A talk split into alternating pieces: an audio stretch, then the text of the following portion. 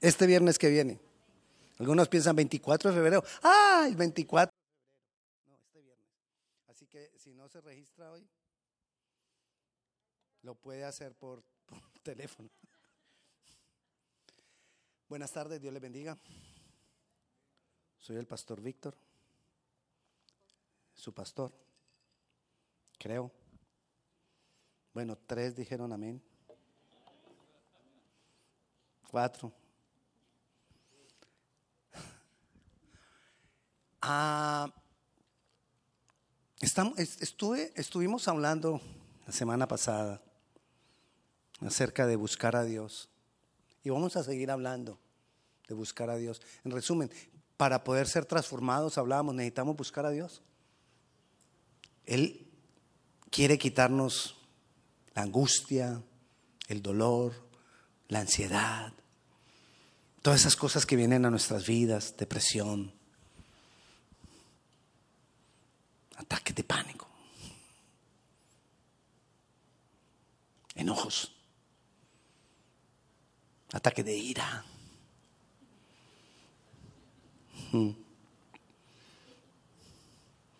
Ya, ya casi todo se ha vuelto ataque, ¿no? Si es un pánico horrible, es ataque de pánico. Si es una ira horrible, es ataque de ira.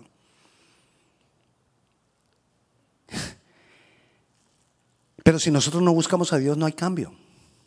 Si nosotros no buscamos a Dios, no hay transformación. Y no podemos decir que buscamos a Dios si no buscamos la palabra. Tú puedes inventar todo lo que quieras en tu búsqueda del Señor.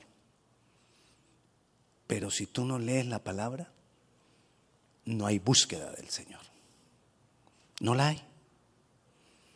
Porque nos engañamos a nosotros mismos. Si no hay palabra, no hay transformación. Si no hay palabra, no estamos siendo transformados. Te doy un ejemplo.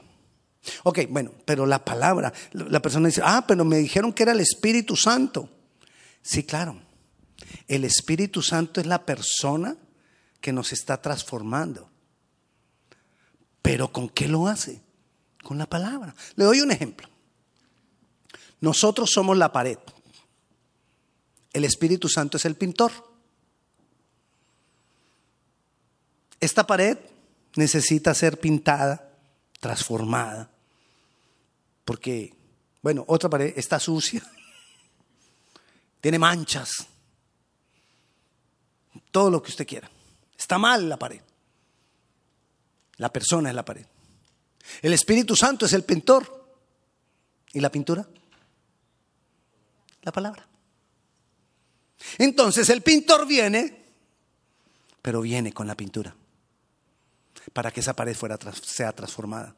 Eso es lo que pasa en nosotros. Necesitamos el Espíritu Santo, el pintor, pero necesitamos la pintura. Porque si no hay pintura, no hay transformación. Si no hay pintor, tampoco. Entonces, de las disciplinas más importantes, de las disciplinas cristianas, la asimilación de la palabra. Y de eso te voy a hablar. Necesitamos buscar a Dios para ser transformados y necesitamos asimilar la palabra para poder ser transformados. Y nada puede reemplazar a la asimilación de la palabra. Por más que tú ores mucho, mucho, mucho, si no asimilas la palabra, no hay transformación. Tú puedes ayunar mucho, mucho, mucho Dígale al que está a su lado. Mucho, mucho, mucho. Puede haber mucho de lo que sea. Pero si no hay palabra, no hay transformación. Entonces hoy vamos a hablar de la asimilación de la palabra. Porque necesitamos. La palabra, mira, la palabra nos habla de Dios mismo. La palabra nos habla de Jesucristo. La palabra nos habla del Padre. La palabra nos habla del Espíritu Santo. La palabra nos habla de la voluntad de Dios. La palabra nos habla de la vida eterna. La palabra nos habla de la nueva vida. La palabra nos habla del amor de Dios. La palabra nos habla del, nos habla del pecado. La palabra nos habla de todo lo que nosotros necesitamos para vivir una vida conforme a Dios. Todo está en la palabra. Es más, si usted me crea a mí una discusión de algún tema, yo siempre le voy a decir, miremos qué dice la palabra. No hay más. Esto es el todo, la palabra. Leí la anécdota que contó un escritor, predicador, misionero, Donald Whitney se llama. Él fue a África Oriental en un, programa de misiones y llegó a un lugar, lo llevaron a una sabana de África Oriental y a la, a la, al lugar donde llegó había una iglesia y se reunían. Nadie tenía Biblia. Nadie. Y el que predicaba tenía tres, cuatro sermones que los repetía y los repetía y los repetía. Y él empezó a ver una cantidad de cosas absurdas que habían inventado de la palabra, que él dijo, mi trabajo aquí no es hablar, es comprar todas las Biblias que podamos y traerlas, porque aquí no pasa nada mientras no haya palabra. Terrible, ¿verdad? Pero ¿sabe qué es lo más curioso? Que nosotros sí tenemos Biblias pero no la leemos como si estuviéramos en la condición de los de África Oriental. Estamos en una peor condición, porque ellos no la tenían. Y nosotros la tenemos. Y no, la leemos. Y si la leemos, no meditamos. Y si meditamos, no la asimilamos.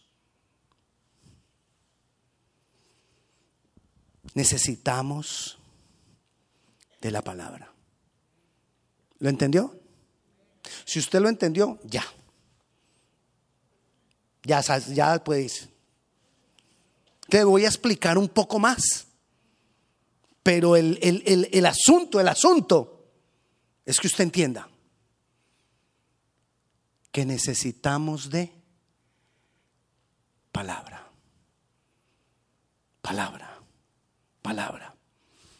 Y muchas veces, aunque digamos, sí, sí, pastor, yo ya lo entendí. Sí, pastor, eso es importante. Y muchas veces seguimos sin leerla. La sentimos lejos. Es que, ay, pastor, es que a veces es tan difícil. Ay, pastor, es que a veces, miremos lo que dice Deuteronomio, capítulo 30. Mira, ¿sabes qué dijo Dios?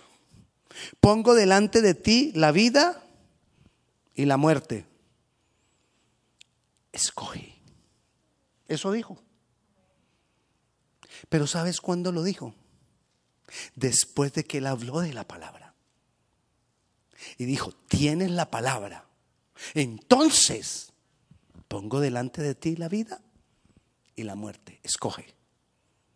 O sea, yo necesito la palabra para poder escoger entre la vida y la muerte. Y si no tengo la palabra, lo más probable es que escoja mal. Lo dice Deuteronomio capítulo 30. De las primeras cosas que Dios dijo a su pueblo, a la humanidad, a los escogidos. Deuteronomio capítulo 30 dice, versículo 11, porque este mandamiento que yo te ordeno hoy no es demasiado difícil ¿Qué dice de la palabra? Porque ahí donde están sus mandamientos, que no es difícil. No es difícil. Lo que pasa es que nuestra mente está llena de cáscaras, dureza, fortalezas, estructuras que no nos dejan recibirla o entenderla. No, está no, no es demasiado difícil para ti, ni está lejos. ahí está, está a la mano, está disponible está para ti. No está en el cielo para que digas quién subirá por nosotros al cielo y no lo y nos la traerá y nos la habrá oír para que la cumplamos, ni está al otro lado del mar para que digas quién pasará por nosotros el mar para que nos la traiga y nos la haga oír a fin de que la cumplamos. Porque muy cerca está de ti esta palabra en tu boca y en tu corazón con un propósito, que la cumplas. Y ahí sí dice el versículo 15.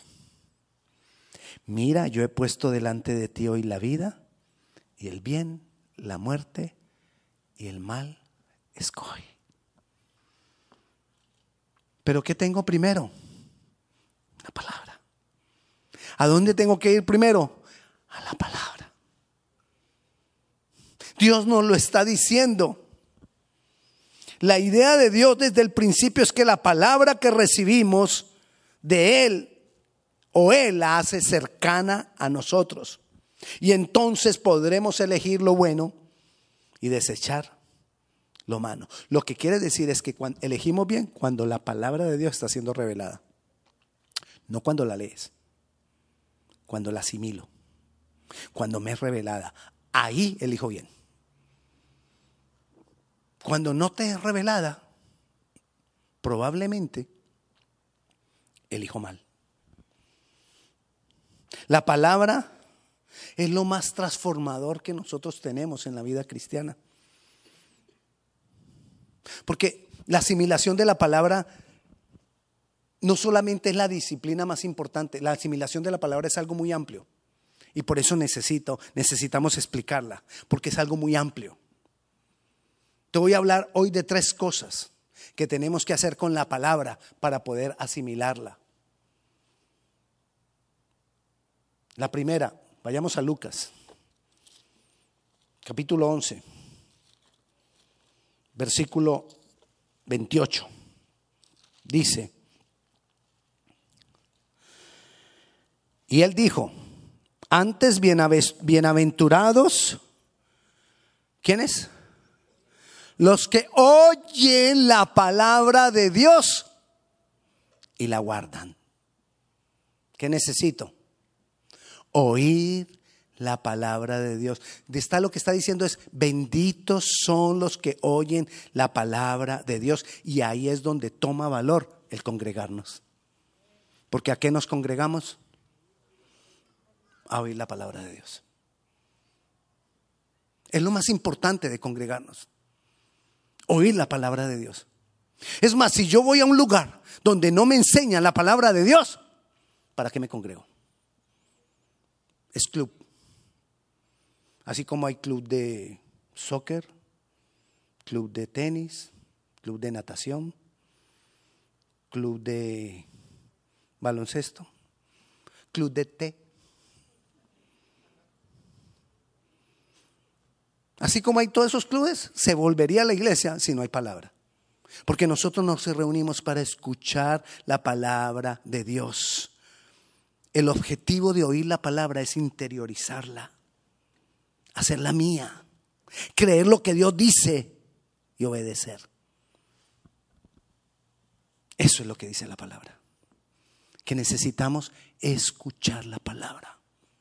Venimos a escuchar palabra para que se haga vida en mí. No debe ser entonces algo eventual, debe ser una disciplina. Por eso tiene que tener prioridad el venir a escuchar la palabra. No es, bueno, yo voy a ir este sábado porque pues no tengo nada que hacer. No. Debe ser mi prioridad. Hermano, lo invito. Tenemos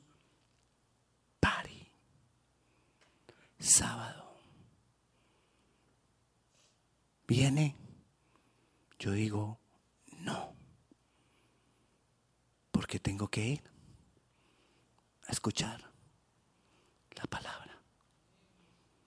Porque es mi prioridad. Lo tienes. Cuando la gente te conoce, aprende que esa es tu prioridad. Y entonces, ¿sabe qué empieza a hacer la gente? ¿Para qué lo invitamos? Ni lo llames.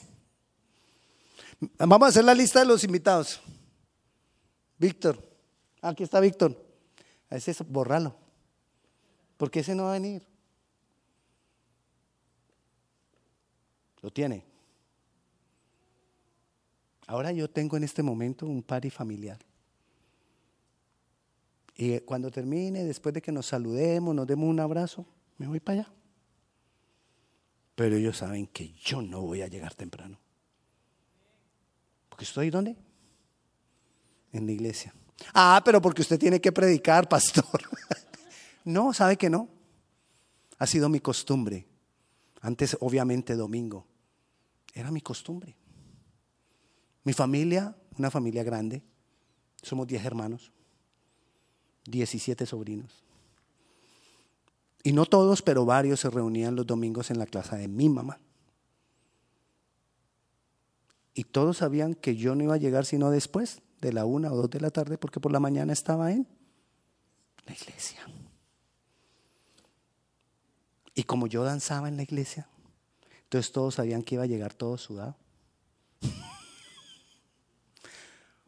Porque venía de hacer lo que me gustaba hacer para el Señor, oír palabra y brincar de gozo y gritar de gozo. Que Él es mi Señor. Debe ser prioritario. ¿Sabe qué le dijo? Eh, Pablo estableció iglesias. Fue a Éfeso, uno de los lugares donde eh, estableció iglesia fue en Éfeso, y ahí dejó a Timoteo. Y, ¿Y sabe qué le recomendó Pablo a Timoteo? Una de las recomendaciones que le hizo, quiero que lo leamos en Primera de Timoteo, capítulo 4, versículo 13. Una de las recomendaciones que le hizo fue, mira, va a haber problemas en la iglesia, va a haber situaciones difíciles en la iglesia, pero sabes, yo te recomiendo algo. Mientras voy, ocúpate en la lectura, la exhortación y la enseñanza. Pastor, pero estamos hablando de oír la palabra. pero ¿qué lectura se refería entonces Pablo? Era que Timoteo le leyera la palabra, porque si tú oyes cualquier otra que no sea Reina Valera, cualquier otra traducción, todas dicen, lee públicamente la palabra, exhorta y enseña. ¿Qué es lo que tenía que hacer entonces él? Que la gente escuchara la palabra. Fue la recomendación de Pablo. ¿Quieres evitarte problemas en la iglesia? Léeles la palabra. ¿Qué hacemos aquí? Leemos la palabra. Te exhorto como hoy. ¿Qué es exhortar? Decirte, hermano, la prioridad es escuchar la palabra. Escucharla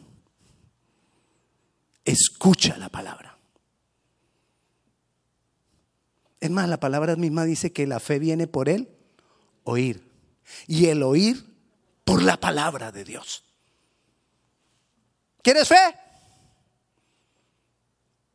Viene por oír la fe. Necesito oír, oír, oír, oír. Y voy a escuchar, voy a hacer la mía cuando es palabra de Dios debe ser una disciplina, debe tener la prioridad, no es ocasional. Cuando yo hago que la palabra sea ocasional para mí, la, transformación de mi vida se hace más larga. Me demoro más en ser transformado. ¿Cuál es la transformación? Lo que hablamos hace ocho días. Yo quiero que sea cambiado de mi vida la ira, el enojo, el temor. Usted, hablamos hace ocho días, usted se imagina nuestra vida sin enojo, sin impaciencia, sin temor, sin ira, sin qué más, sin amargura, sin gritería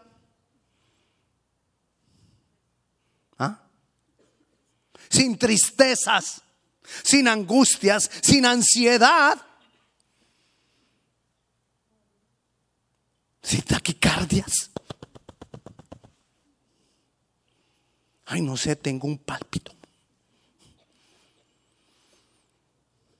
Cuando no hay, cuando no hay palabra, como el ejemplo que veíamos ahora de la isla, de la isla, de la, de, la gente de África Oriental, de ese lugarcito. No es toda África Oriental. El pastor dijo que en África nadie tiene Biblia. No. En ese pedacito. Y eso fue hace unos años. Eh,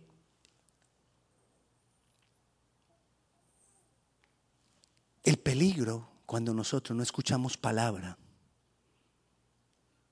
es que podemos ser engañados por cualquier cosa. Cualquier cosa nos engañan.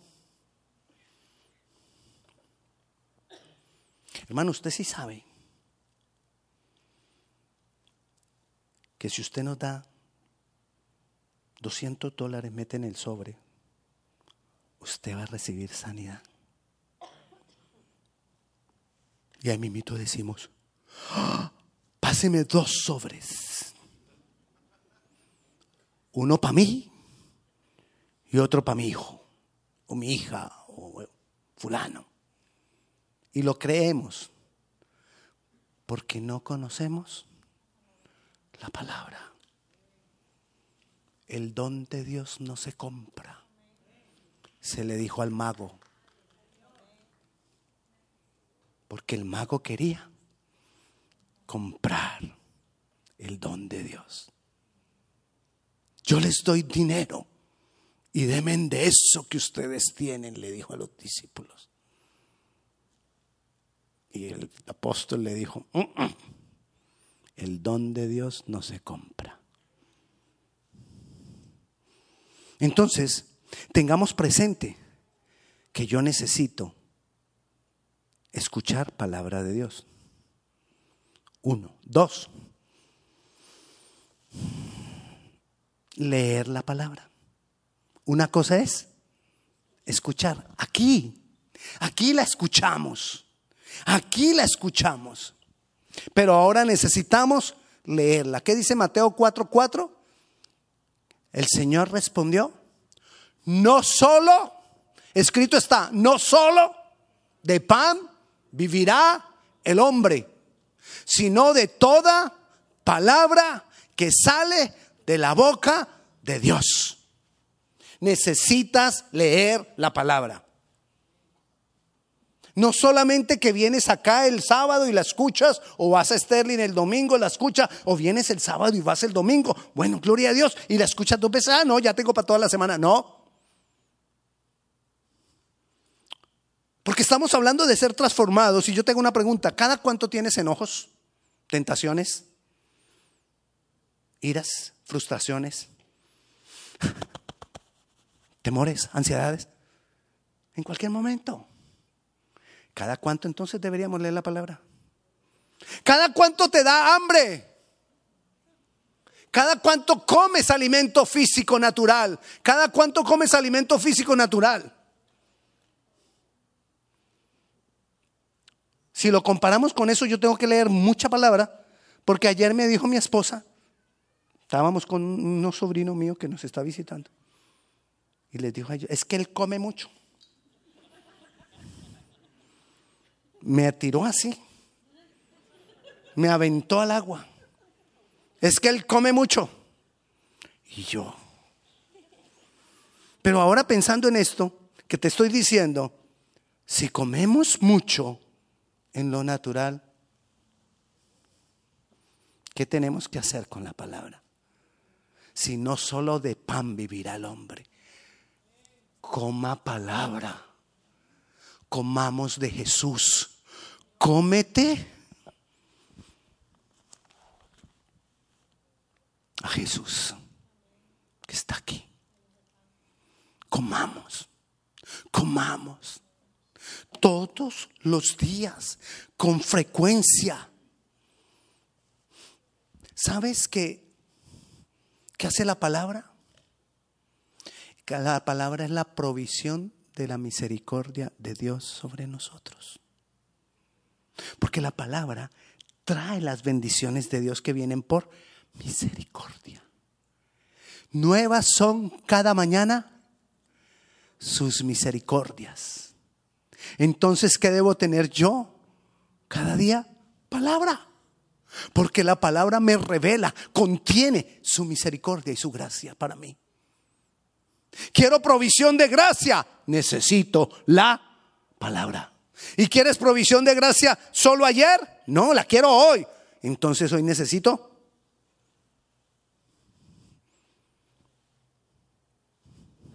Ok, gracias hermano. Palabra.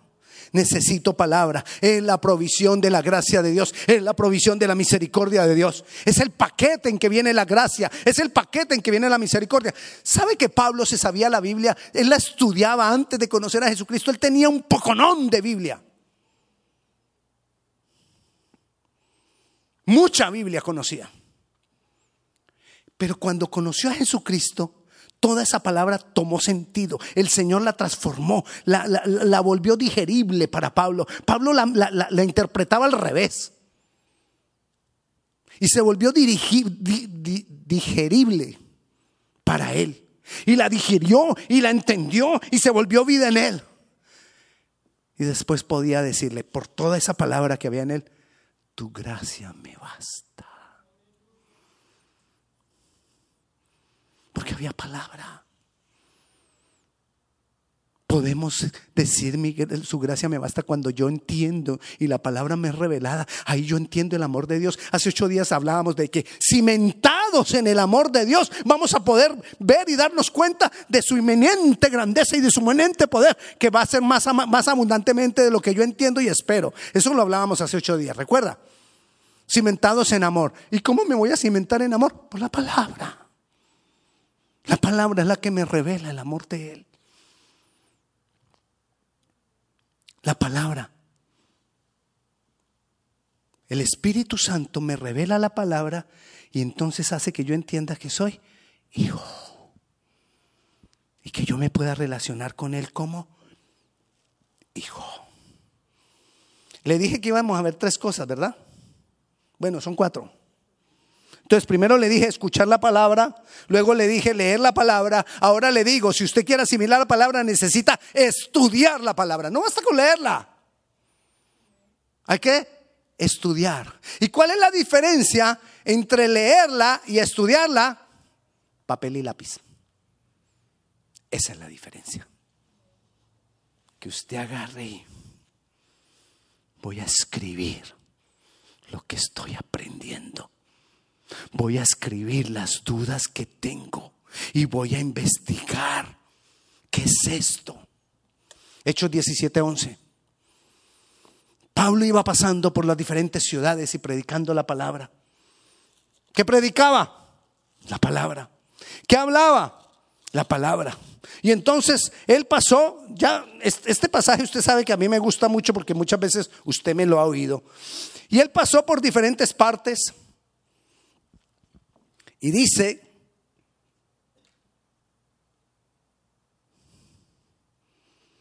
que ellos llegaron a Berea.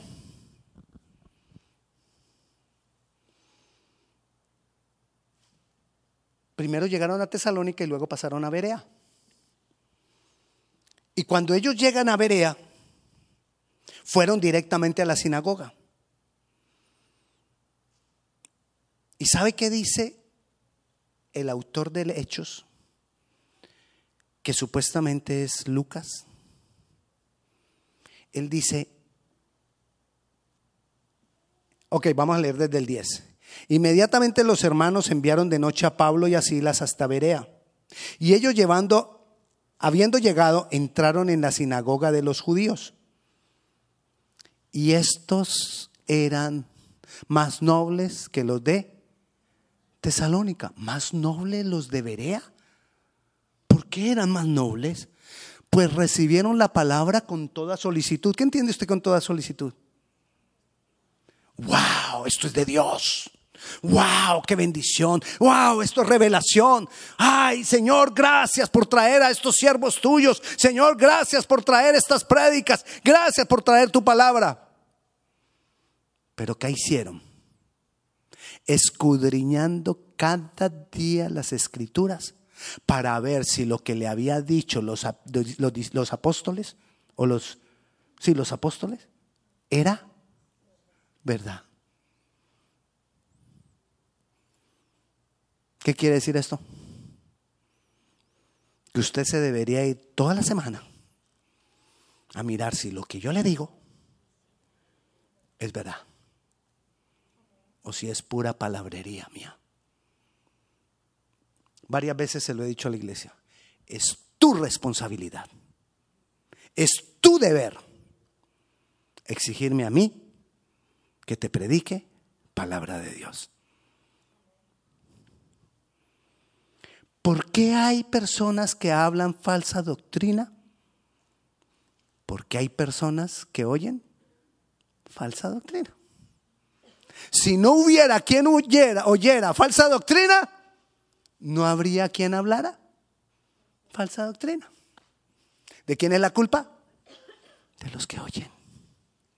Por eso los de Berea eran más nobles. Porque se iban a escudriñar. ¿Qué es escudriñar? Estudiar, buscar, leer. Hermano, pastor, pero es que a veces se le crean a uno dudas. Si tiene dudas, llámeme y hablamos. Conversamos, hablamos un rato. Usted me dice, pastor, leí esto y esto y esto y esto de la palabra. Sí, no me llame a decir, pastor, es que, ¿cómo le parece que un tipo fue y dijo una profecía por allá? No perdamos tiempo en eso. Hablemos la palabra. Busquemos la palabra. Ahora sí, si a usted le han dado por allá, yo no sé dónde fue y se metió y le dieron una profecía de esto y de esto, ahí sí venga, hablemos. Porque si eso no es de Dios, hay que quitarle eso de su cabeza. Hay que juzgarlo. Toda profecía tiene que ser juzgada, toda. Y debe ser juzgada conforme a la palabra. Entonces, ¿por qué muchas veces no estudiamos la palabra? Porque somos perezosos. Pastor, es que estoy muy ocupado. No, es pereza. Es que, pastor, usted viera todo, es pereza. Escriba lo que más le llama la atención y busque. Escriba dudas. Pregunte. Invierta tiempo, invierta dinero para tener más cosas donde poder entender. Fácilmente. Podemos revisar nuestras cuentas de Amazon y fácilmente hay una cantidad de cosas que hemos comprado y garantizo que poco hay cosas que nos edifiquen en la palabra. Y mire el carrito las que tiene guardadas para comprar. Y le garantizo que poco hay invertir en palabra. Invirtamos en lo que nos edifica. Y necesitamos entonces, ¿cuál fue la primera? Escuchar la palabra, oír, venir, reunirte acá, estamos juntos oyendo, que me, que me exhorten, que me enseñen. Segundo, leerla. ¿Cada cuánto? Todos los días. ¿Cada cuánto? No solamente escuche el pan para el desayuno. Lea pero también escuche el pan para el desayuno y compártalo. Nosotros nos damos cuenta quién comparte y quién no.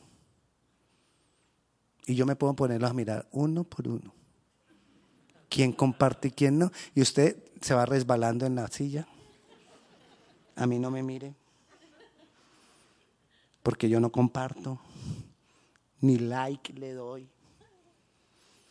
Entonces la segunda, leerla todos los días. La tercera, Estudiarla. ¿Cuál es la diferencia con estudiar y leerla? Lápiz y papel. Escriba. Escriba lo que Dios le mostró, lo que Dios le, lo que le gustó, lo que más le llamó la atención, escríbalo. Ore conforme a eso, de que Dios le, lo que Dios le habló en eso que leyó. No le recomiendo. Señor, háblame.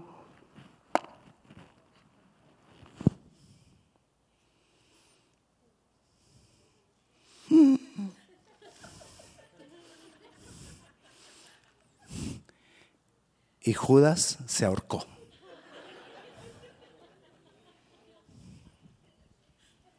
Esa no me gusta.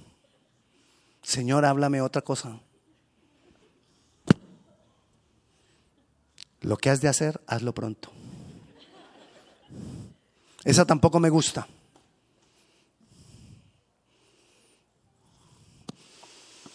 Necesitamos la cuarta, más aplicación de la palabra. Porque si no la aplicamos de nada sirve. Si no hacemos lo que Él espera que nosotros hagamos. ¿Sabe qué oró Jesucristo en, la noche anterior? A ser, a ser, muerto cuando lo entregaron. Él hizo una oración antes de ser entregado. Está en Juan 17 y el versículo 17 de Juan dice, santifícalos. Está pidiendo Jesús al Padre por nosotros. Santifícalos en tu verdad. Tu palabra es verdad. Entonces está diciendo en resumen, santifícalos con tu palabra. Pero ¿y cómo? Si no la leo. ¿Cómo si no la escucho? ¿Cómo si no la estudio?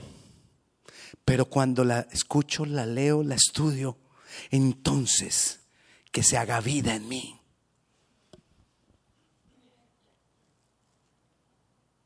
Y te voy a determinar, voy a terminar con un pensamiento que leí, que escuché, no escuché, en las redes sociales. Sí, porque también yo me meto. Si sí, yo he visto a más de uno de ustedes ahí metidos. Cuando Dios creó los peces, habló al mar. Cuando Dios creó las plantas, habló a la tierra. Cuando Dios creó al hombre, habló a sí mismo y dijo, hagamos al hombre a nuestra imagen y semejanza. Por eso cuando tú quitas un pez del agua, se muere. Cuando tú quitas una planta de la tierra, se muere. Y si el hombre se desconecta de Dios, se muere. Los mares sin peces siguen siendo mares. Pero los peces sin mar no es nada. La tierra sin plantas sigue siendo tierra. Pero las plantas sin tierra no son nada. Dios sin el hombre sigue siendo Dios. Pero el hombre sin Dios no es nada. Busquemos a Dios cada día. Y lo vamos a encontrar a través de la palabra. Porque el hombre sin palabra no es nada. Porque todo pasará, mas su palabra no pasará. Necesitamos de la palabra, porque sin palabra no somos nada. Oremos. Señor, ayúdanos Dios a tener vida. Y hay vida en tu palabra. Ayúdanos, Señor, a encontrarnos con la vida que eres tú, por medio de tu palabra. Que tu Santo Espíritu sea, Señor, dándonos hambre y sed de tu palabra. Espíritu Santo, aquí estamos. Qué hermosa presencia tuya ha habido en medio de nosotros esta tarde. Ahora te pedimos, Espíritu Santo, envuélvenos en tu palabra. Llénanos con tu palabra. Manifiéstate con tu palabra. Glorifícate en nosotros con tu palabra. Danos esa provisión de gracia a través de tu palabra.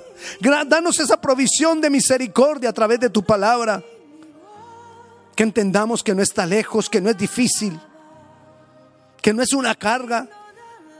Que, que aprendamos a disfrutar de escuchar tu palabra. Que aprendamos a disfrutar de leer tu palabra, que aprendamos a disfrutar de estudiar tu palabra, que aprendamos a disfrutar de poner en práctica tu palabra. Señor, que aprendamos a asimilar tu palabra. Clamamos a ti, Señor. Yo te doy gracias, Señor, por la vida de mis hermanos. Y yo clamo, Dios, para que tú nos transformes a todos. A mí y a todos los que estamos en este lugar, transfórmanos Transfórmanos, Dios. Glorifícate más y más, Señor.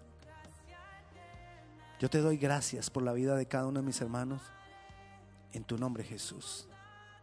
Amén. Amén. Y la paz de Dios sea con cada uno de ustedes. Dios le bendiga.